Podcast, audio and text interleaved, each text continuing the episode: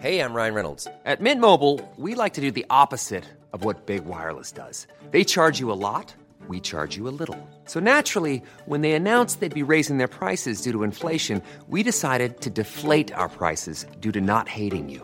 That's right. We're cutting the price of Mint Unlimited from $30 a month to just $15 a month. Give it a try at mintmobile.com slash switch. $45 upfront for three months plus taxes and fees. Promo rate for new customers for limited time. Unlimited more than 40 gigabytes per month. Slows. Full terms at mintmobile.com. Many of us have those stubborn pounds that seem impossible to lose, no matter how good we eat or how hard we work out. My solution is PlushCare. PlushCare is a leading telehealth provider with doctors who are there for you day and night to partner with you in your weight loss journey. They can prescribe FDA-approved weight loss medications like Wagovi and Zepbound for those who qualify. Plus, they accept most insurance plans. To get started, visit plushcare.com slash weight loss. That's plushcare.com slash weight loss. Hey, it's Ryan Reynolds, and I'm here with Keith, co-star of my upcoming film, If, only in theaters May 17th. Do you want to tell people the big news? All right, I'll do it. Sign up now and you'll get unlimited for $15 a month in six months of Paramount Plus Essential Plan on us. Mintmobile.com slash switch. Upfront payment of $45 equivalent to $15 per month. Unlimited over 40 gigabytes per month. Face lower speeds. Videos at 480p. Active Mint customers by 531.24 get six months of Paramount Plus Essential Plan. Auto renews after six months. Offer ends May 31st, 2024. Separate Paramount Plus registration required. Terms and conditions apply if rated PG. Bonjour à tous. Avant de vous laisser avec l'interview de l'invité du jour, je me présente. Je m'appelle Eva et je suis la fondatrice de la société Neria. J'accompagne les avocats dans la recherche du cabinet qui correspond à leurs critères. Parce que chaque avocat est unique et que chaque expérience en cabinet l'est tout autant, si vous êtes à la recherche d'une nouvelle collaboration, prenez rendez-vous avec moi et je serai ravie de pouvoir échanger avec vous. Le lien se trouve dans la description de ce podcast. Bonne écoute Bonjour à tous et bienvenue sur ce nouvel épisode d'Advocate. Je suis Jasmine, stagiaire chargée de communication chez Anomia. Dans le cadre de mon stage, j'écris des articles, des newsletters, je suis amenée à dessiner, à faire du montage vidéo ou encore à gérer et monter le podcast que vous allez écouter. J'ai pu laisser libre cours à ma créativité. Quant à l'équipe qui a été extrêmement bienveillante avec moi, j'ai passé de merveilleux moments avec eux. Nous cherchons actuellement celle ou celui qui me remplacera à partir de mi-juillet. Si vous êtes intéressé ou que vous connaissez quelqu'un qui peut l'être, n'hésitez pas à nous contacter. Pour revenir sur le podcast, il a été créé par Valentin pour vous permettre de découvrir la vraie vie des avocats. Quel est leur parcours, quelles sont leurs activités, mais surtout, quel est leur business? Anomia, c'est un cabinet de conseil en stratégie exclusivement dédié aux avocats, au cabinet d'avocats. Notre objectif est simple, c'est de permettre aux avocats de passer d'un cabinet d'avocats à l'entreprise d'avocats. Et pour ça, nous les formons, nous les accompagnons et nous mettons en place des missions de conseil au sein de leur cabinet. Aujourd'hui, nous avons le plaisir de recevoir Maître Félix de Beaulois, le fameux avocat d'Édouard Balladur, Premier ministre de François Mitterrand. Très humble, charismatique et passionné, il a su nous émouvoir et nous toucher. Il nous parle de son parcours, de ses expériences et des réflexions qu'il a pu avoir. Je ne vous en dis pas plus et vous laisse découvrir ce podcast. Si celui-ci vous plaît, n'hésitez pas à en parler autour de vous, à le diffuser, à lui mettre 5 étoiles sur Apple Podcast. C'est grâce à ça qu'on continue de vous faire du contenu de qualité. Bonne écoute Eh bien écoutez, bonjour maître Félix de Bellois, je suis ravi de vous recevoir aujourd'hui, surtout que c'est quelqu'un que j'aime beaucoup, euh, qui vous a recommandé, qui est Arthur de Thomas, qui Ouais. est déjà passé dans ce podcast. Moi aussi, je l'aime bien. Eh ben, je me doute si vous a recommandé, c'est que vous Voilà. aimez mutuellement Ouais, bien. ouais. Euh, avant que je vous présente, ben, vous allez le faire. Euh, qui étiez-vous avant de devenir avocat? Alors, qui j'étais avant de devenir avocat? Euh, J'étais euh, un jeune homme euh, heureux, ayant grandi plutôt dans, dans les beaux quartiers de l'Ouest parisien, euh, avec, euh, je ne sais pas pourquoi, euh, une envie de, de faire des choses comme avocat, mais pas que, pour des gens qui avaient eu moins de chance que moi dans la vie. Voilà ce que je peux vous dire sur ce que j'étais. J'étais un ancien cancre, très mauvais élève. Je me suis un peu, un peu bougé à la fin de mes études de droit. C'était une époque bénie. hein. Je suis né en 74, donc vous voyez, j'ai passé euh, mon bac un peu tardivement, vers 94. euh, et c'était une époque euh, béni parce que ben, juste avec le bac en poche, vous alliez à la fac de droit et puis c'était très simple. Et puis en, droit, après, tout est. Je pense que c'était infiniment moins sélectif qu'aujourd'hui. et puis surtout, il s'est passé un truc bizarre pendant mes études de droit c'est que contrairement à ce que je pensais, parce que je rêvais d'être comédien, je rêvais d'être plein de choses, euh, ben, je me suis vachement intéressé au droit, et notamment au droit constitutionnel. Et euh, j'ai fini mes études de droit euh, dans ce qu'on appelait à l'époque un DEA, ça s'appelle un master de recherche en droit, des, en droit constitutionnel, et je m'intéressais beaucoup notamment aux, constitutions de l'Afrique noire francophone. Voilà, donc euh, tout ça suivait euh, un chemin très hasardeux. J'avais pas de pas de plan de carrière, et c'est euh, en faisant un stage en droit public, je dirais pas où ça, dans quel cabinet, en droit administratif, que je me suis dit, bah, disons, c'est quand même un petit peu. J'ai adoré le droit public dans mes études. Mais au quotidien, en le pratiquant, je trouve ça un peu. Ça a l'air beaucoup moins sexy que le droit pénal. Et j'avais des copains qui étaient en pénal des affaires ou en pénal général. Et euh, par la suite, j'ai bifurqué vers le pénal. Très clair. Et vous prenez votre première collaboration où alors? Alors, euh, après euh, mes années de droit, après une année au Sénégal pour le service militaire, après l'école du barreau et après. Vous parler ça? Après le service militaire au Sénégal? Ouais. Vous avez fait votre service militaire au Sénégal? Ouais, je suis allé faire mon service militaire au Sénégal. Incroyable. C'était, je devais partir devais partir au Congo-Brazzaville parce que j'avais plus ou moins travaillé pour ce pays sur des sujets juridiques. Je devais partir dans ce qu'on appelait une coopération. Et puis, dans le cadre d'une coopération, ça a capoté parce qu'il y avait une quasi-guerre civile, on devait être en 98 à Brazzaville, et j'ai réussi à me faire pistonner, je le dis, hein, c'est prescrit, euh, pour partir comme matelot à Dakar. Parce que je voulais absolument aller en Afrique noire, parce que j'avais travaillé sur ces pays. Euh, et donc je suis parti comme matelot, j'étais secrétaire de la secrétaire euh, du commandant. Je foutais pas grand-chose et j'ai passé une année de vacances extraordinaire. Je me suis fait des amitiés solides parmi euh, les militaires qui étaient beaucoup désengagés. Hein. Il y avait, c'était l'une des dernières années à faire service militaire. et ça a été une année extraordinaire. Et voilà. Après, je suis rentré, j'ai fait l'école du barreau. Et après, je suis parti aux États-Unis un an à Atlanta. Je faisais du droit de la construction. C'était pas l'éclate, mais au moins j'ai appris l'anglais. Et, et, au retour, c'est là où je me suis dit, je vais pas, je vais pas refaire du, droit public comme j'avais fait pendant l'école du barreau. Euh, et, j'ai trouvé un petit cabinet qui faisait du pénal des affaires. Et alors, qu'est-ce que vous trouvez dans ce cabinet-là? Parce que le pénal des affaires, en 98, ça n'existe pas depuis très longtemps. Euh, je crois qu'on on donne les origines du pénal des affaires aux années 92. Euh, donc finalement, c'est 5-6 ans après euh, l'existence ou la naissance que j'en donne. Hein. Ouais, c'est vrai. Mais, mais, mais, du coup, qu'est-ce que vous découvrez Alors je le, vis, je le vivais pas comme ça à l'époque. C'est-à-dire que j'avais l'impression, moi, que le pénal des affaires était déjà installé. Il y avait déjà les stars, il y avait déjà. Euh, j'étais passé euh, très très court euh, stage de genre de, deux mois avant de partir aux États-Unis chez, chez, Olivier Messner, qui était la référence. Mais je me souviens quand même bien que les départs. J'avais rencontré l'associé euh, de droit pénal des affaires euh, chez Bredin Pratt, qui était déjà Eric Dezeuse. Bon, il n'avait pas voulu me prendre en collaboration, mais je ne lui en veux pas.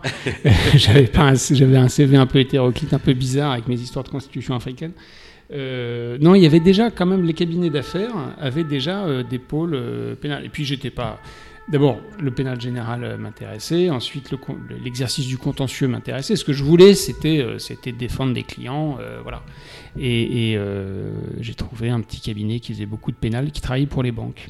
Et, finalement, euh, match. C'est-à-dire qu'on quitte le droit public, on trouve le droit pénal, il y a vraiment un coup de cœur qui s'opère, et derrière, vous partez là-dessus. Voilà, je, pars, euh, dans, enfin, je reste dans ce, cabinet. un an plus tard, je, passe et j'obtiens la conférence du stage. Donc ça va changer un peu la donne aussi, parce que j'avais 30 ans et, là je me retrouve euh, à la conférence du stage avec des dossiers euh, incroyables, une aventure euh, humaine, amicale, professionnelle, fabuleuse la conférence. Hein. C'est un truc qu'il faut absolument tenter. c'est mieux de le réussir parce que c'est une année géniale avec notamment des commissions d'office. Euh, et ce qu'on appelle des assises express, c'est-à-dire que du jour au lendemain, vous vous retrouvez à défendre un type aux assises qui a, pas de, qui a plus d'avocat euh, pour, des raisons X ou Y. Euh, et là, bah, c'est plein, plein de souvenirs d'affaires extraordinaires où vous êtes confronté à la fois à une une misère humaine euh, terrible, celle, celle qui, qui, mène au crime. C'est pas une façon d'excuser les criminels, mais c'est quand même il y a une réalité euh, sociologique évidente. Et puis c'est dans cette même année où vous allez de cocktail en cocktail dans, au palais de justice, où vous tutoyez le bâtonnier, etc. Donc il y a une espèce de contraste assez, assez, assez extraordinaire, notamment quand on est jeune avocat. Comment ça se passe vos premières assises Parce que en, tant que secrétaire de la conférence, je ne sais pas si c'était déjà le cas à l'époque, mais vous aviez la primauté sur les appels en garde à vue pour les crimes. Je sais pas si. Ouais, pas garde à vue parce qu'à l'époque il n'y avait pas d'avocat en garde à vue. D'accord. Et c'est euh, notamment euh, très franchement une promotion de la conférence du stage. Je ne voudrais pas dire de bêtises. Est-ce que c'est celle de 2012-2014, je ne sais plus, qui a vraiment fait changer les choses et, ça aboutit à un changement euh, législatif avec l'avocat en garde à vue. Donc à l'époque, 2004, pas d'avocat en garde à vue. Euh, en revanche, on avait euh, le monopole, c'est un terme qui ne plaît pas aux avocats qui ne sont pas de la conférence du stage, et je peux les comprendre, mais le monopole pour la représentation et l'assistance des avocats au moment de leur mise des, pardon, des justiciables, je vais y arriver, au moment de leur mise en examen. Donc quand vous aviez une personne mise en examen euh, dans une procédure criminelle, uniquement criminelle bien sûr, et c'est toujours le cas, l'un des douze secrétaires de la conférence. Euh, on a des journées de permanence, on est désigné à tour de, à, tour de rôle, euh, et donc ça suppose de, prendre connaissance très rapidement du, dossier, qui sont souvent des dossiers graves, hein, viol, meurtre, etc., terrorisme, qui à, l'époque, euh, j'avais eu un très gros dossier de, terrorisme, euh, d'en prendre très rapidement connaissance, d'assister le client pendant son interrogatoire de première comparution, menant quasi inéluctablement à la mise en examen, et dans les affaires criminelles, suivi très rapidement, dans les minutes, heures qui suivent, d'un débat devant le juge de la liberté et de la détention, parce que dans la plupart des cas, le procureur euh, des, réquisitions de, placement en détention. Voilà, c'est toujours la, même histoire aujourd'hui. Donc vous faites à la fois la mise en examen et c'est suivi du débat devant le JLD. Et puis après, bah, il y a toute la procédure d'instruction. Il faut, il faut être là pour le client. Il faut aller le voir en détention bien souvent. Il faut essayer d'obtenir sa mise en liberté, etc., etc. Donc vous arrivez en fait en France au retour du Sénégal, enfin pardon, au retour des États-Unis, excusez-moi, bien sûr. Euh, dans un cabinet d'avocats où vous allez faire du pénal des affaires, et là à la conférence du stage, vous touchez finalement en profondeur au, pénal général, et même au pénal euh, difficile, au pénal criminel, Très difficile. Euh, sans filet, parce qu'en fait vous êtes en, en, front ligne, là où en tant que collaborateur libéral, vous pouviez peut-être aller chercher l'aide de, de, vos associés. Oui, oui, c'est vrai, vous avez raison. Sans filet, alors il y a une grosse solidarité entre les secrétaires. Il y a une grosse solidarité dans, les anciens aussi. on, est élu, vous savez, par la promo d'avant. Euh, et donc, on a ce qu'on appelle un père de conférence. Donc, vous avez, non, vous le savez pas, mais mon père de conférence, c'est Arthur de Thomas, grâce auquel je suis devant vous. Vous voyez, tout, ça a un lien. Euh, et, donc, on n'est pas seul. On est, on est loin d'être seul. Mais il y a, c'est certain, une, angoisse une, euh, de, devant l'importance de l'enjeu de, de, la, défense, les, les, nombreux pièges de la procédure pénale hein, qui ne font qu'augmenter euh, à travers les, changements de procédure pénale. Mais, mais euh, non, on n'est pas seul, mais bien sûr, c'est un peu, ça peut paraître un peu vertigineux. Et à l'issue de, de, la conférence, qu'est-ce qui se passe? Donc vous faites votre année de conférence, là vous, vous avez pris euh, une expérience en x3 en une seule année, puisque mm. vous êtes appelé partout, tout le temps, à toute heure du jour et de la nuit. Est-ce que vous restez au sein du cabinet dans lequel vous êtes? Parce que je sais qu'il y a beaucoup d'installations post-conférence. Oui, alors il se trouve que moi j'étais très heureux dans ce cabinet. Euh, et parallèlement à la conférence du stage, euh, j'avais des dossiers vraiment intéressants dans le cabinet. Euh, c'était un petit cabinet, c'est vrai que j'étais un peu le seul à parler vaguement anglais, donc j'avais des dossiers internationaux, de droit pénal international, je défendais, enfin on défendait notamment des, des, institutions, des établissements bancaires, financiers français qui étaient inquiétés à l'étranger, on a défendu un très grosse boîte américaine qui était en France dans une affaire de corruption euh, en, Afrique euh, subsaharienne. Euh, et donc ces dossiers-là m'intéressaient au plus haut point. et en fait, ça apprend aussi à se connaître. Moi, à la conférence du stage, je me suis passionné pour. J'ai défendu un Français qui avait passé 4 ans à Guantanamo, qui est sorti de Guantanamo pendant l'année où j'étais à la conférence du stage. Donc c'est moi qui l'ai qui, qui, défendu quand il a atterri. Il a, il a fait deux ans de détention et finalement euh, j'ai obtenu en 2006 euh, sa relax. Donc ça a été un, voilà. Euh, j'ai eu des, des, des, dossiers très très dont je, dont, je, garde un souvenir très très fort. mais j'ai je, aussi compris pendant ces années-là, qui sont aussi des années où euh, j'ai défendu des, jeunes de, euh, des jeunes de, de, Seine-Saint-Denis, je pourrais y revenir. Euh, donc je faisais aussi du, vrai pénal, des pénals de un peu un peu de, bah, des stupes, des, trucs comme ça, ou des, vols à main armée dans des réseaux un peu de criminalité, voilà.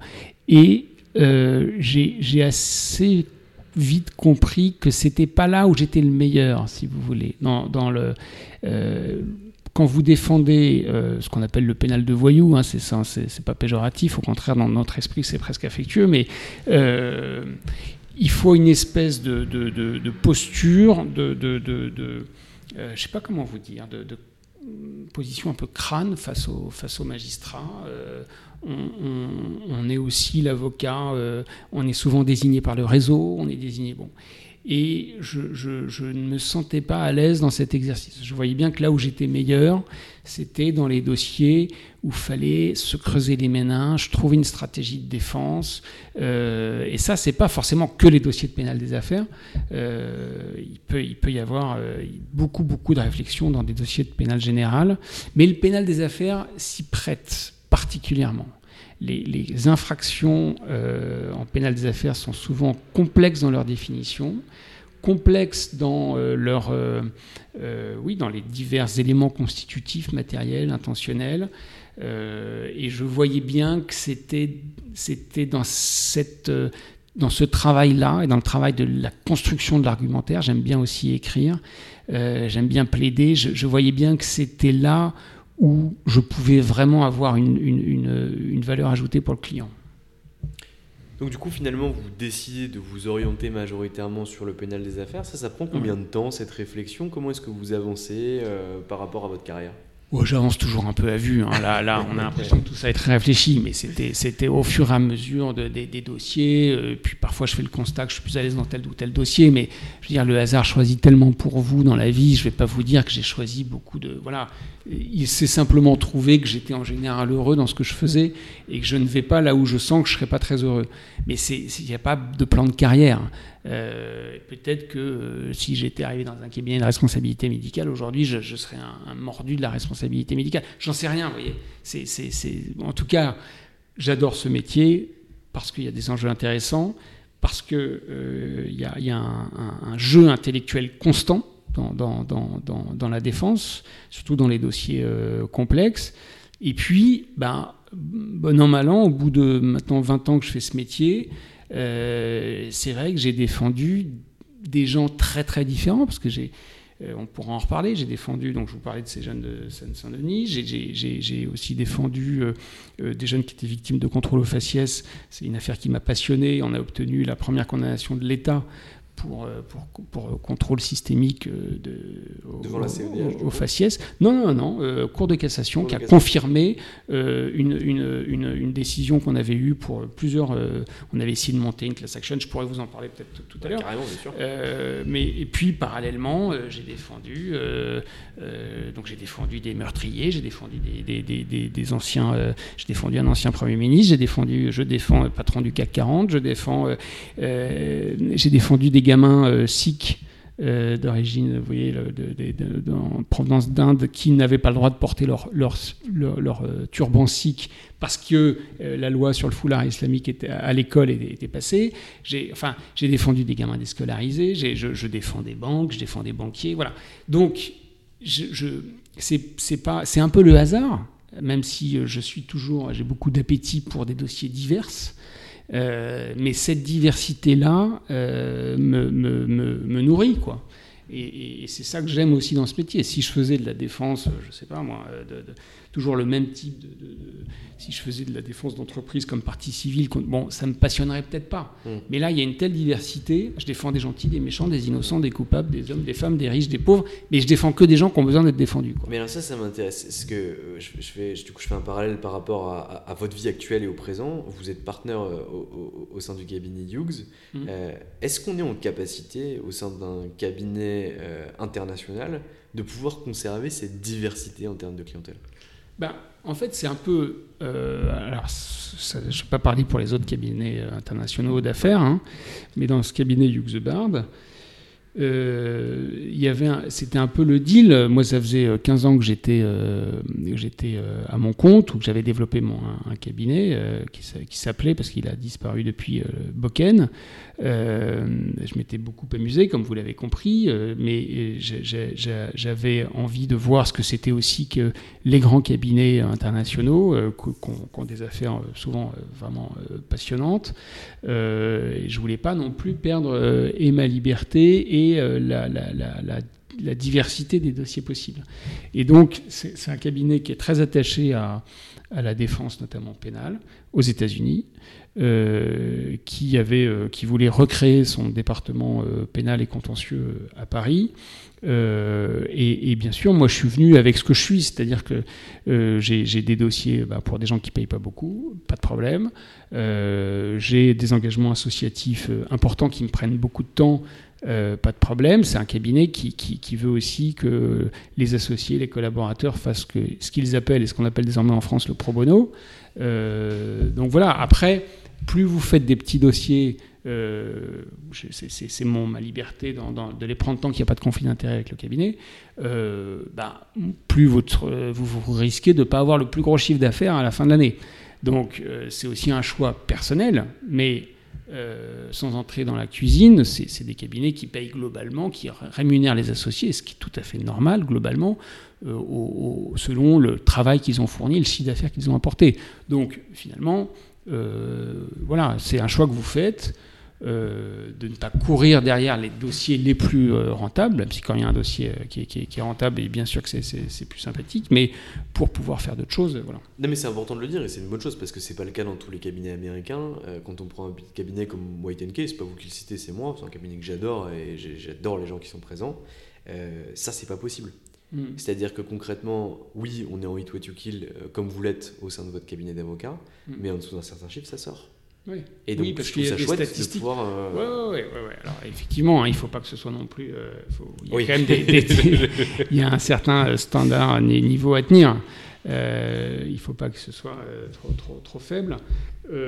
mais oui, je ne sais pas si j'aurais été sûrement j'aurais certainement pas été euh, admis à être euh, associé euh, equity partner, comme on dit, dans les très grandes firmes où il y a une exigence que je peux tout à fait comprendre de, très, gros, très gros chiffres. Non mais c'est bien, donc finalement vous êtes aligné avec vous-même, vous avez différents types de clientèle, des grands patrons du CAC 40, des anciens premiers ministres. Et, un, seul, un seul ancien Premier ministre. Un seul ancien Premier mmh, ministre, mmh. Et, aussi finalement euh, du, pénal que vous aimez, et d'ailleurs vous êtes engagé euh, de façon associative.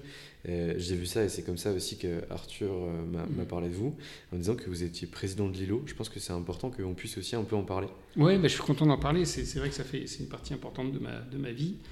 Euh, et, de, mes journées, parce que Lilo, c'est une association qui a, une cinquantaine d'années et qui est euh, spécialisée dans l'hébergement, l'accueil, la réinsertion de sortants de prison, ou plus largement de ce qu'on appelle les personnes sous main de justice.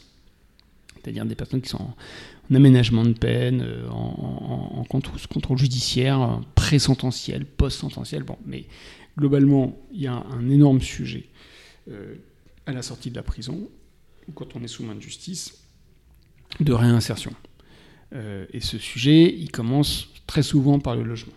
Donc chez Alilo, on a des centres d'hébergement euh, et on met aussi des petits studios à disposition qu'on loue et on les met à disposition de gens qui nous sont envoyés par les maisons d'arrêt, l'administration pénitentiaire, euh, parce qu'ils ont, parce qu'on sait qu'on ne peut pas se réinsérer si on n'a pas de logement.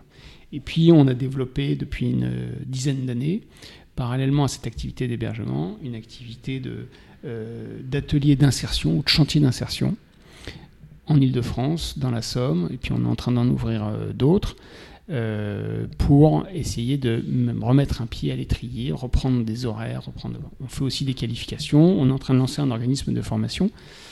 Donc voilà, c'est une association euh, dont j'étais administrateur depuis longtemps. J'ai repris la présidence euh, il y a deux ans à, l'occasion d'un plan de, développement assez, ambitieux parce que on voudrait vraiment être reconnu comme étant l'association de référence nationalement, parce qu'on est aussi présent à Toulon, euh, et on va être présent, on va, continuer à s'implanter dans d'autres territoires, association de référence en matière d'insertion de, sortants de prison. Euh, je continue mon petit laïus, euh, si vous, si vous le voulez bien. Là, en fait, en France, il y a environ entre 65 et 70, ben, parfois plus 75 000, mais globalement 65 000, 70 000 détenus. ok? Donc, si je vous pose la question, faites gaffe, il y a un piège. À votre avis, combien chaque année y a-t-il de gens qui sortent de prison? On, tente le test, Valentin, ou, euh, je vous aide le test, mais je ne dois pas être bon. Je ouais. dirais 10%. Voilà, on dit 10%. Mais vous dites ce que répondent les gens. Je suis très content parce que je vous jure, chers auditeurs, c'était pas préparé. Alors, donc, on se dit, bah, il y a peut-être 10%, 6 000, 10 000 des personnes qui. En fait, il y a 90 000 personnes qui sortent chaque année de prison parce que on, pense à ce, je vais parler comme de la marchandise, hein, je fais exprès, à ce stock de détenus, mais chaque, chaque année, il y en a 90 000 qui rentrent, 90 000 qui sortent. 85 000, ça dépend des années. Voyez Et donc, parce que les peines sont souvent très courtes. Je crois qu'alors, peut-être que je, je crois qu'avec depuis Taubira, les peines inférieures à deux ans bénéficiaient d'un aménagement de peine et les gens n'allaient plus en prison. Oui, bah non. Euh, il y a des aménagements de peine, mais dans, en fait, il y a beaucoup de détentions provisoires. D'accord. Euh, il y, a, y a beaucoup ah oui, il y a les TP qui rentrent à l'intérieur. Oui, bien, sûr, bien sûr. Et, donc, il y a énormément de peines. Alors, sous, Macron aussi, ils ont essayé de, beaucoup, euh, beaucoup euh, euh, d'aménager les peines de moins d'un an, etc. Mais il y a une réalité c'est qu'il euh, y a beaucoup de peines courtes. Et donc, pourquoi j'insiste sur ce chiffre de 90 000 C'est que si vous divisez par le nombre de jours ouvrés dans une année, globalement, chaque jour, vous avez 300 personnes qui sortent. il y en a 300 qui rentrent, il y en a 300 qui sortent, pour faire simple, avec un stock de 70 000. Et donc voilà, il y en a 300. Qu'est-ce qu'on en fait Où est-ce qu'elles dorment ce soir euh, Quel boulot elles vont Comment on fait pour pas que ça récidive C'est un, sujet, c'est un sujet très important. Euh, et, on n'a pas des statistiques très abouties malheureusement sur la récidive, mais les chiffres sont très mauvais. Euh, pour faire hyper simple, il y a à peu près, on a, on a deux, tiers de, de, récidive. Ça dépend comment vous calculez la récidive, etc. mais si on ne se voile pas trop la face, les, les taux de récidive sont, sont, sont, colossaux. Donc, soit on fait le procès de la prison, c'est tentant, parce qu'effectivement, notamment en maison d'arrêt, pendant la peine, euh, il se passe pas grand-chose, les gens ont plutôt tendance à s'abîmer euh, dans, euh, dans les addictions, dans, dans, dans ce qu'on appelait autrefois l'oisiveté, mais c'est un terme qui quand même est assez révélateur de ce qui se passe euh, euh, dans l'inoccupation très très très profonde, totalement, enfin qui mène à toutes les dépressions. Personne ne, survit à ça. dans, dans ce sentiment d'enfermement qui est en même temps la sanction, donc c'est normal. Mais, mais si vous voulez, on, sort de là en étant plutôt moins bien barré pour sa réinsertion qu'avant d'y entrer. Donc moi, je suis pas là pour faire la, refaire le système pénitentiaire français. Euh, J'en ai ni les moyens ni l'ambition. C'est comme ça. Maintenant, nous, société civile, est-ce qu'on peut pas prendre les choses en main s'agissant de la sortie? C'est des gens qui, s'ils sortent, pour faire simple, c'est des gens qui, comme on disait, payaient leur dette à la société. Donc maintenant, ils sont là. Ils ont, ils ont la peine, elle est exécutée, le truc. Qu'est-ce qu'on fait? Comment, on les aide Et puis, bah, quelqu'un, euh, si vous évitez la récidive d'un sortant de prison, une personne qui a été condamnée, vous évitez aussi les, victimes. Vous évitez. Euh, voilà. Donc, le coût de la récidive, le coût euh, humain, moral, financier, on l'évalue à 500 millions par an. Et le coût financier de la, récidive, il est, il est colossal. Donc, nous, on fait partie des associations qui disons, mais il faut investir pas que l'État, qui a plus beaucoup de moyens, mais l'État aussi, bien sûr, mais, les grandes entreprises, les fondations d'entreprises, les donateurs, on a 10 000 donateurs, euh, il faut investir sur euh, chacun et chacune des sortants de prison, des personnes sous main de justice, pour les aider à trouver un chemin vers leur famille, une entreprise, un boulot, un toit. voilà. Donc c'est ça qu'on fait, mais c'est un travail difficile, avec des gens qui cumulent plein de causes d'exclusion. L'absence de formation scolaire, les addictions, c'est un fléau, les addictions.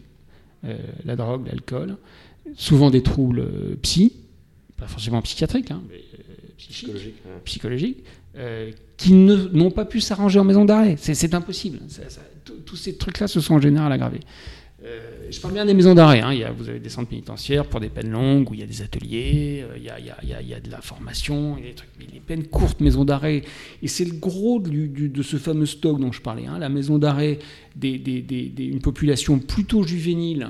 Euh, je ne parle pas des mineurs, mais juste les 18-25 ans. Ça, ça, sur les 65 000, c'est le gros des troupes, si vous voulez. Donc, c'est des gens qui, de toute façon, qu'on le veuille ou non, ont de l'avenir ou ont un avenir et, dont il faudra, euh, il faudra les accueillir. Donc voilà, ça c'est un sujet qui, me passionne. Euh, et donc à notre petite échelle, à Lilo, on essaie de, faire changer un peu les choses. Mais alors moi du coup j'ai deux questions par rapport à ça, euh, Félix. C'est que je crois savoir que l'actuel garde des Sceaux, lorsqu'il était avocat, avait un discours qui était assez similaire au vôtre, mm. où il faisait peut-être un peu plus que ce que vous le faites au micro, le procès de la la prison ou en tout cas mm. des, centres de détention euh, pour justement lutter contre ce fléau qui était la récidive et le fait de pouvoir donner euh, un avenir à quelqu'un qui avait payé sa peine euh, à l'État ou en tout cas à la société. Est-ce que du coup il vous entend? Est-ce qu'il vous aide? Est-ce qu'il vous reçoit? C'est ma première question et je pose la deuxième dans un même trait de temps. Vous disiez que Lilo accompagnait post-sortie. Est-ce que Lilo aurait pour ambition, ou le fait déjà, hein, je, vous avoue que je ne connais pas très très bien l'association, euh, entre déjà au sein des prisons pour justement travailler sur ces carences de formation?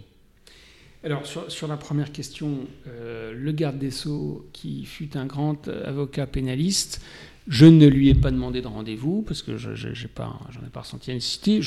sans doute euh, m'accueillerait-il. L'administration pénitentiaire nous aide. Euh, après, il euh, ne faut pas être naïf. Quand on, est, euh, quand on fait de la politique, eh ben, on doit répondre aussi à une. on est porté par, par une opinion et, par des électeurs. il y aurait un énorme travail à faire auprès de l'opinion française, des opinions en général, pas qu'en France, pour les sensibiliser à cette bêtise assez fondamentale, qui est l'idée qu'on va pouvoir aider les gens en les enfermant. Assumons que la peine d'enfermement, c'est une sanction et que dire que pendant cette peine de sanction, on va euh, euh, permettre aux gens de se réinsérer, je pense que c'est un peu une lubie.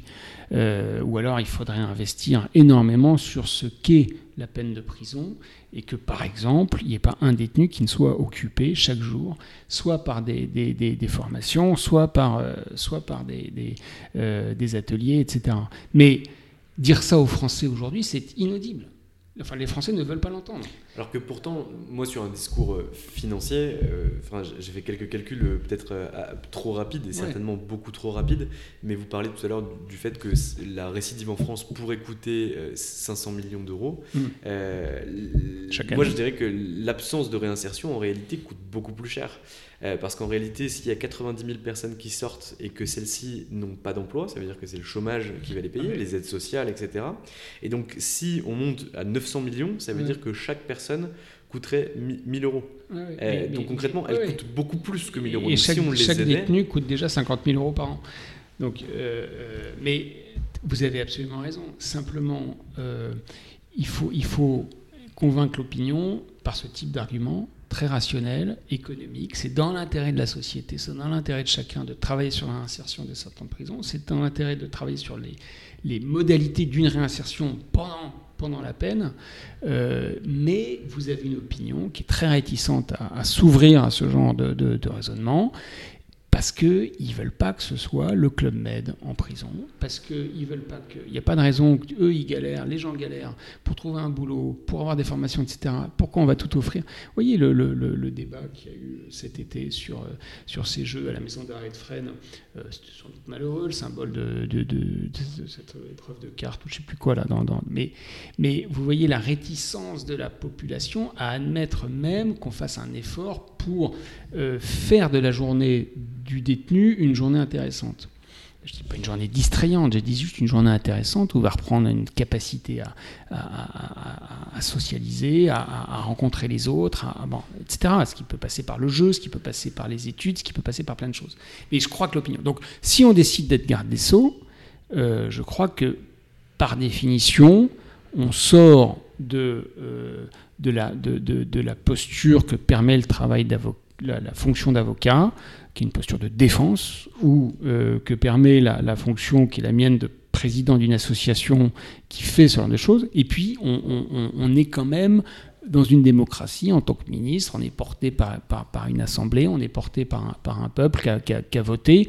Et donc, je, malheureusement, je ne veux pas défendre ici euh, Dupont-Moretti, mais euh, on peut plus se comporter comme on se comportait avant. C'est la fonction ministérielle qui oblige à, à, intégrer toutes les composantes de, de, de, de l'intérêt euh, public, de l'intérêt commun. Bon.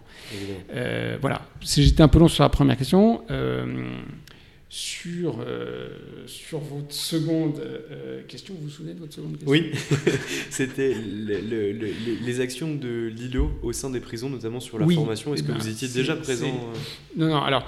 c'est une, une, question qu'on se pose souvent au conseil d'administration et avec la direction générale, c'est parce qu'on est sollicité pour faire des choses dans les murs. nous, on est plutôt un acteur de la sortie, après les murs. Maintenant, ce qu'on veut, c'est participer euh, à tout, effort euh, aidant à la réinsertion et à la lutte contre la récidive. Et donc oui, on étudie de plus en plus euh, la possibilité d'abord de travailler dès la détention avec des gens formidables qui s'appellent les SPIP, donc les, conseillers probation insertion pénitentiaire, qui sont chargés de préparer la réinsertion des détenus qui travaillent en maison d'arrêt ou à l'extérieur des maisons d'arrêt. Et, les services du SPIP, euh, ben, euh, voilà, ils nous disent il y a un tel qui n'a pas de logement, qu'est-ce qu'on peut faire quelque chose, il y a un tel qui pas. Donc on essaie de travailler avant la sortie euh, pour proposer des solutions dès la sortie et qu'on évite ce, drame de la sortie sèche, comme on dit. et actuellement, pour tout vous dire, on réfléchit vraiment ouais, à participer à la mise en place d'ateliers d'insertion dans les murs de certaines maisons d'arrêt ou prisons. Je comprends pourquoi Arthur il, il, voulu qu'on se rencontre. déjà pour mettre votre profil en avant parce qu'il est super intéressant, mais j'arrive pas à cerner le personnage. C'est-à-dire que, enfin la personne en fait, pas le personnage, mm, mais c'est mm. que euh, habituellement, si vous voulez, je reçois des pénalistes qui sont des pénalistes pure souche. C'est-à-dire que concrètement, ce sont des gens qui ont la défense chevillée au corps, qui font ça pour l'intérêt général, parce qu'ils ont vécu des choses, je ne sais pas ce que vous avez hmm. vécu ou pas vécu, et c'est d'ailleurs pas, pas, une de mes questions. Je rencontre aussi des avocats pénalistes qui euh, ont commencé par le pénal général et qui se sont à un moment donné tournés vers le droit des affaires, pour des enfin vers le pénal des affaires, pour des raisons qui leur sont propres, qui sont des raisons de conjoncture, qui sont de l'intérêt des dossiers, qui sont euh, également les cabinets dans lesquels ils ont pu rejoindre. C'est la première fois que je rencontre quelqu'un qui est... Euh, aussi investi euh, finalement euh, dans le pénal général, que ce soit à l'audience ou que ce soit euh, post-peine pour finalement les détenus, et qui en même temps a une activité de pénal des affaires dans un cabinet américain de renom mm. aussi impressionnant. Et, du coup, j'avoue que ça me fascine un peu, parce que c'est vraiment un profil inclassable quoi. Ah ouais, bah, je, sais pas si c'est une critique ou un, un, vrai compliment. Euh, non, mais moi j'ai besoin dans, dans, la vie d'avoir, euh, j'ai besoin de trouver un équilibre.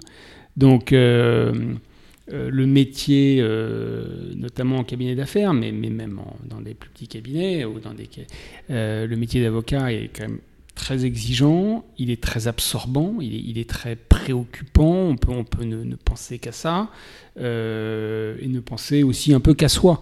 Donc, moi j'ai besoin de respiration, elles sont de plusieurs ordres. J'aime bien faire du sport. euh, Il y a des moments où j'aime bien écrire, euh, mais mais mais Parce que ça. vous êtes écrivain aussi, on a Non, je suis, je suis mais- pas écrivain, j'ai publié, des- c'est différent.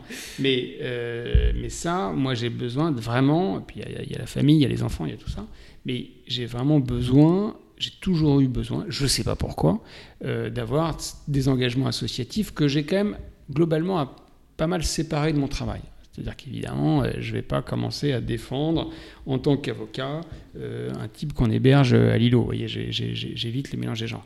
Avant Lilo, j'avais fondé et j'ai développé pendant 15 ans une association qui est devenue assez importante, qui fait du parrainage de soutien scolaire dans les quartiers en difficulté. Euh, Tous les jeunes de Seine-Saint-Denis. D'où les euh, jeunes de, Seine-Saint-Denis, ça c'est une, une- encore une une autre histoire. Euh, et là, il n'y avait vraiment aucun lien avec le monde judiciaire. C'est-à-dire que euh, c'est une association qui, qui crée des binômes entre un bénévole qui est euh, ben, nos, âges, euh, qui, vit, qui est, dans la vie active, euh, qui a un boulot, qui a machin, qui a fait souvent des études convenables, et puis qui va parrainer un gamin de cité, comme on disait à l'époque où j'ai créé cette association, je l'ai créé en 2002, euh, un, gamin de cité, je l'ai créé à Saint-Denis, donc 12, entre l'âge de 12 et puis on est monté jusqu'à jusqu'à la, vingtaine, et le parrainer sur bah, d'abord le soutien scolaire, et puis euh, très rapidement l'orientation professionnelle, euh, lui donner les codes de, de, de, de, la société en dehors de son quartier, euh, voilà. Et, euh, donc je dis ça pour dire que ça n'avait absolument aucun lien avec le métier d'avocat.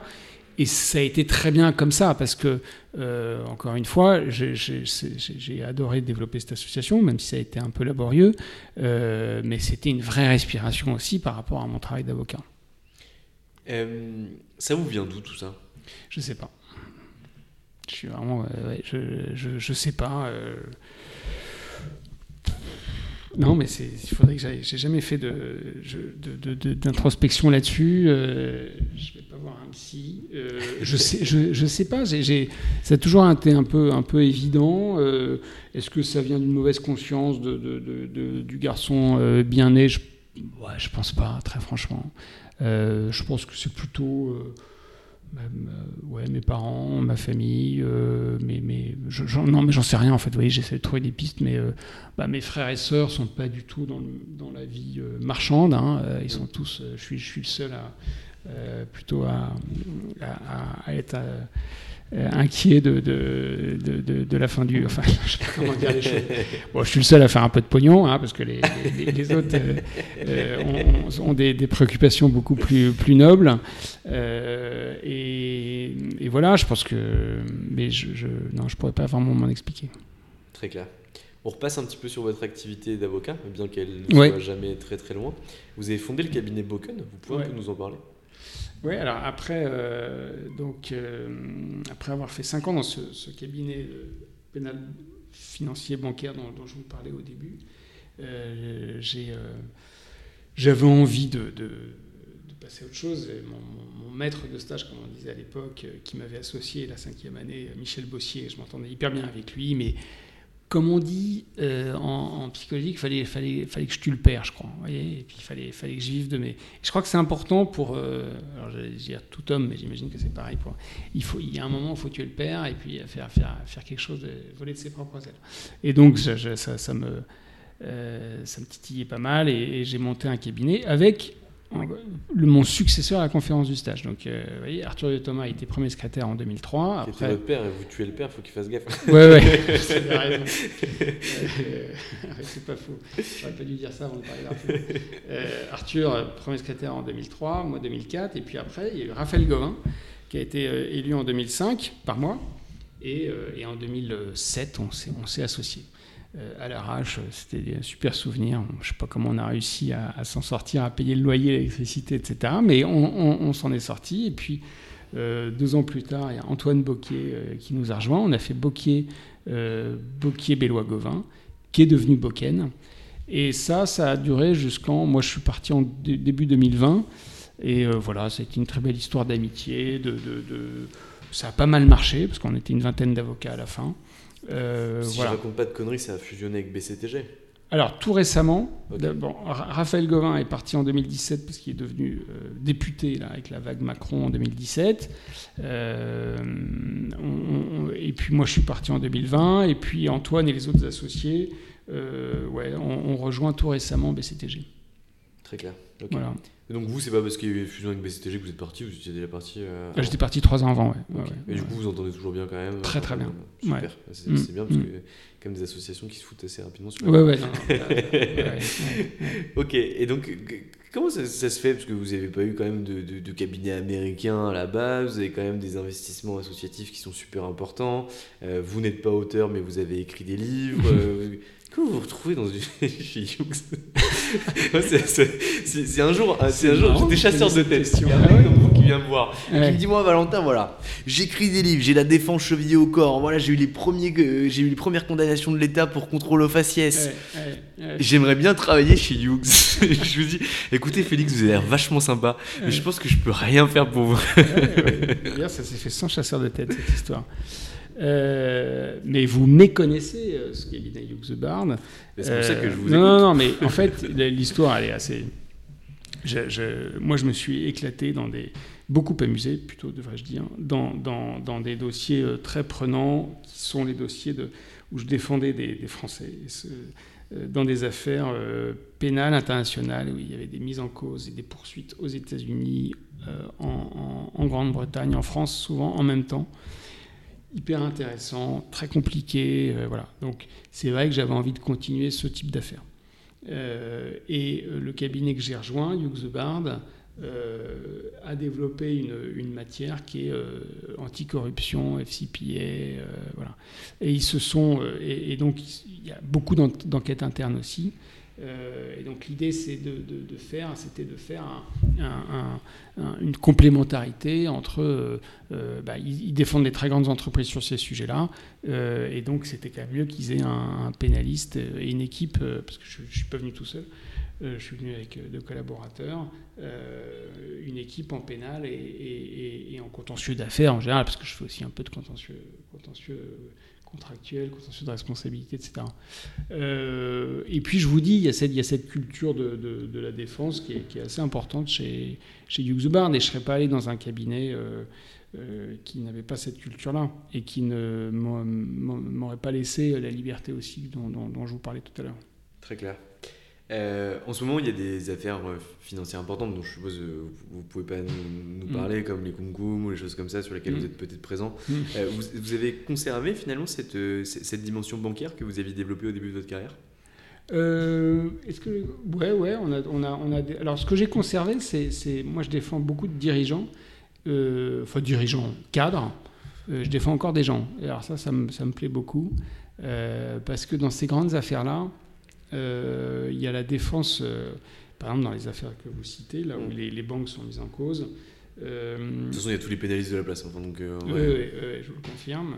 Il y a, y a quand on défend la, la, la, banque, surtout quand il y a un volet américain, il y, a, y, a un truc qui est très difficile, c'est qu'il y a une pression importante des autorités, et là je parle essentiellement des autorités américaines, c'est la SEC, c'est ça Comment C'est la SEC Plutôt le DOJ, le, Department of Justice, euh, pour bien sûr coopérer. Il n'est pas envisageable de ne pas coopérer avec les autorités, notamment américaines, mais c'est pareil en, Angleterre. Et c'est un peu pareil avec le parquet national financier.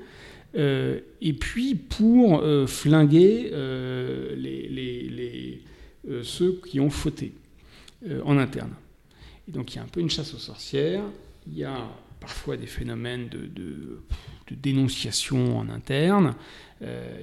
Donc, moi, c'est vrai que j'aime bien, euh, bien défendre les gens, même si j'aime beaucoup le pénal des affaires. On défend des entreprises, c'est aussi intéressant. Mais euh, c'est un plaisir pour moi chez Hughes de pouvoir continuer à défendre. Alors, parfois, c'est le dirigeant, donc il n'y a, pas de conflit avec l'entreprise. Mais si vous défendez celui peut-être par la faute duquel est arrivé le scandale, machin, etc., euh, souvent ça peut être très tendu. Euh, et moi j'aime bien ce, rôle de défense euh, dans, ces affaires où il faut réfléchir en droit américain, en droit anglais, en droit français.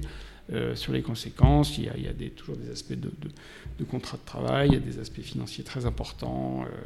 il y a, vous avez des, des, gens qui peuvent être tentés d'aller, d'aller, d'aller se vendre comme, comme whistleblower, dénonciateur par exemple à la, à la SEC dont, que, vous citiez tout à l'heure, parce que ça peut rapporter de l'argent. Donc il peut y avoir des tensions très importantes en interne. Et, voilà, je pense que c'est des dossiers pour ça tout à fait intéressants.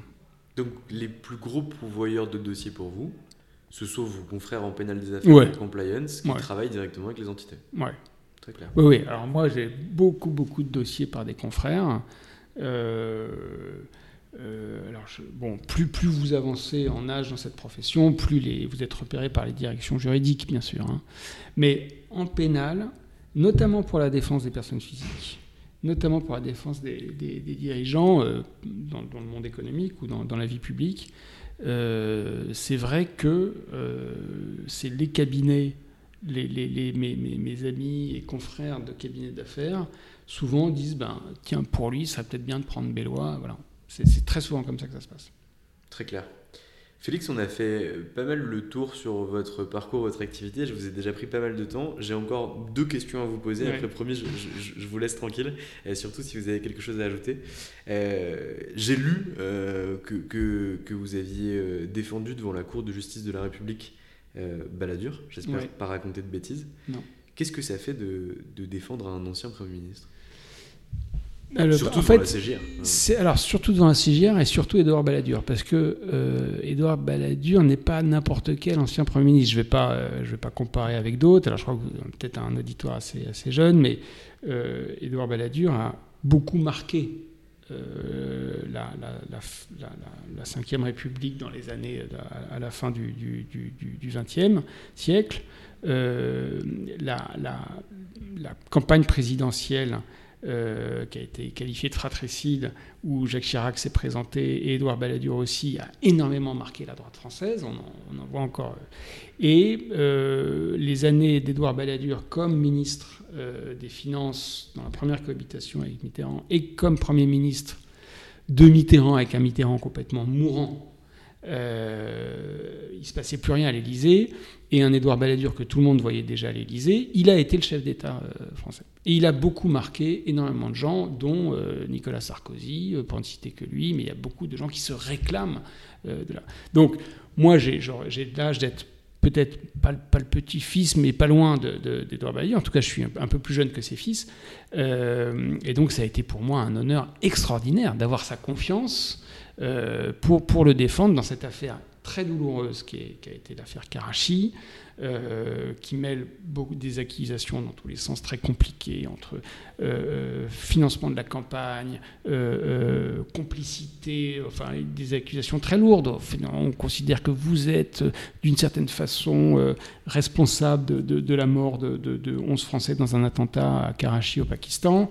je vous rentre pas dans, je rentre pas dans Et puis donc une portée historique très importante parce que cette affaire était archi prescrite, mais elle a été jugée euh, presque un, quart de siècle après les, faits, et devant cette juridiction d'exception, qui est la Cour de justice de la République, qui est composée, les magistrats sont composés de, de, parlementaires, donc sénateurs et, et, députés, où vous retrouvez un peu la même ambiance qu'en cour d'assises. Parce que vous avez un jury de 15 personnes, un jury pardon, de 15 personnes, euh, l'audience est longue, elle est très importante. Les jurys, les sénateurs, parlementaires, etc., n'ont pas eu accès au dossier, un peu comme les jurys de cour d'assises. Euh, et donc, l'audience est très importante. Et, la, plaidoirie, les plaidoiries, les observations euh, sont très importantes. Et donc ça a été euh, un dossier à la portée historique, avec un, pour défendre une personne pour laquelle j'ai un, respect, vous imaginez, euh, immense, qui m'a, qui m'a fait cette, cette, cette, cette confiance hein, extraordinaire. un homme par ailleurs plein d'élégance, mais, mais, mais aussi plein d'humour, on ne le sait pas forcément, très très affectif dans son, dans son rapport, très fidèle dans ses amitiés, très reconnaissant, et puis d'une intelligence, d'une culture, enfin bon, un type fascinant, euh, et, une portée historique, et puis des questions juridiques d'une complexité folle sur les, infractions qui étaient en jeu, sur, la prescription, sur, un dossier qui fait 100 000 codes, si vous voulez. Donc c'était très, très, très, très passionnant, lourd aussi, parce que dans l'autre versant de la procédure, l'autre volet de la procédure, en droit commun, les, gens avaient été condamnés pour les mêmes faits très très lourdement. Hein. L'ancien directeur de cabinet d'Edouard de, Balladur a été condamné à plusieurs années de prison de façon totalement injuste. Et c'est en appel et, j'espère qu'il obtiendra la relaxe qu'il mérite. Et donc c'est dans ces conditions-là qu'on a été arraché la, la, la relaxe d'Edouard Balladur et ça a été une aventure extraordinaire. Et en plus, ce qui est assez incroyable, enfin, tel que je l'imagine, c'est que vous n'êtes pas préparé à ça. C'est-à-dire qu'en fait, des, procès devant la CJR, vous n'en avez pas tous les quatre matins. Et donc, concrètement, quand vous arrivez pour la première fois, même si peut-être vous avez déjà mm. discuté avec des avocats qui étaient allés euh, avant. Il y en a très peu, en fait. Alors, c'est ça l'avantage, c'est qu'il y a très peu, de, très peu d'avocats qui connaissent bien la CJR. Alors, depuis la CJR, dont on avait annoncé la mort, euh, n'a fait que retrouver de plus en plus de dossiers. Il y a eu tous les dossiers post-Covid. Là, je, pense que c'est voué à l'échec parce que la, mise en cause pénale des, divers ministres qui ont géré la, crise du Covid me paraît aussi une chasse tout à fait lamentable. Mais n'importe quoi. Comment les, au nom de quoi un juge va dire que Édouard Philippe ou même Agnès Buzyn auraient dû réagir comme ci, comme ça, alors qu'ils étaient. Enfin bon, c'est dire, on peut, on peut critiquer la façon dont Covid a été géré, mais dire qu'il y a eu des infractions pénales parce que, enfin, c'est, je trouve que ces genres de procès euh, est tout à fait lamentable et c'est un peu par démagogie qu'on accepte euh, des plaintes dans tous les sens. Euh, c'est pas parce qu'il y a un problème qu'il y a des infractions pénales. Hein. il y a beaucoup de problèmes en France qui n'ont pas d'infractions pénales comme pour origine. Donc voilà. Très clair. Euh, dernière question, c'est de quoi vous êtes fier? Euh, bah, je suis fier de cette relaxe d'Edouard Balladur. Je suis très fier de la, euh, je suis très fier de la condamnation de l'État. On n'en a pas beaucoup parlé pour contrôle aux faciès. J'ai fait ça avec mon ami Slimane Achour, mais je, vous raconterai un autre jour. je suis très fier de l'association Proxité que j'ai créée en 2002 et qui aujourd'hui a plus de 2000 bénévoles et qui est, qui, est, présente dans une cinquantaine de villes. voilà, je suis fier de mes enfants. Si jamais ils écoutent ça, il faut quand même que je leur dise. Très chouette. Félix, je vous remercie pour le temps que vous m'avez accordé. Moi, j'ai passé vraiment un, merci Valentin, merci de m'avoir donné un super moment. Et on, mettra les, liens vers Lilo pour que les gens ah puissent regarder, et vers Proximité aussi, et pour qu'ils puissent euh, ben, peut-être devenir bénévoles et en tout cas vous contacter si besoin. Très bonne idée. Merci, bonne, journée, au revoir. Merci. Et voilà, c'est fini pour aujourd'hui. J'espère que cet épisode vous a plu. Pour découvrir tous les contenus qu'Anomia propose, vous pouvez vous rendre sur www.anomia.fr. Vous y trouverez des vidéos, des podcasts, des articles et également nos propositions de formation et d'accompagnement dédiées aux avocats, dédiées au business des avocats. Je vous souhaite une excellente journée et n'hésitez surtout pas à nous contacter. À bientôt.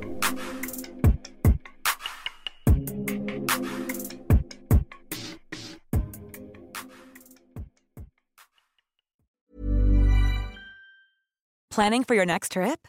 Elevate your travel style with Quince. Quince has all the jet setting essentials you'll want for your next getaway, like European linen, premium luggage options, buttery soft Italian leather bags, and so much more. And is all priced at 50 to 80% less than similar brands. Plus, Quince only works with factories that use safe and ethical manufacturing practices. Pack your bags with high-quality essentials you'll be wearing for vacations to come with Quince. Go to quince.com/pack for free shipping and 365-day returns.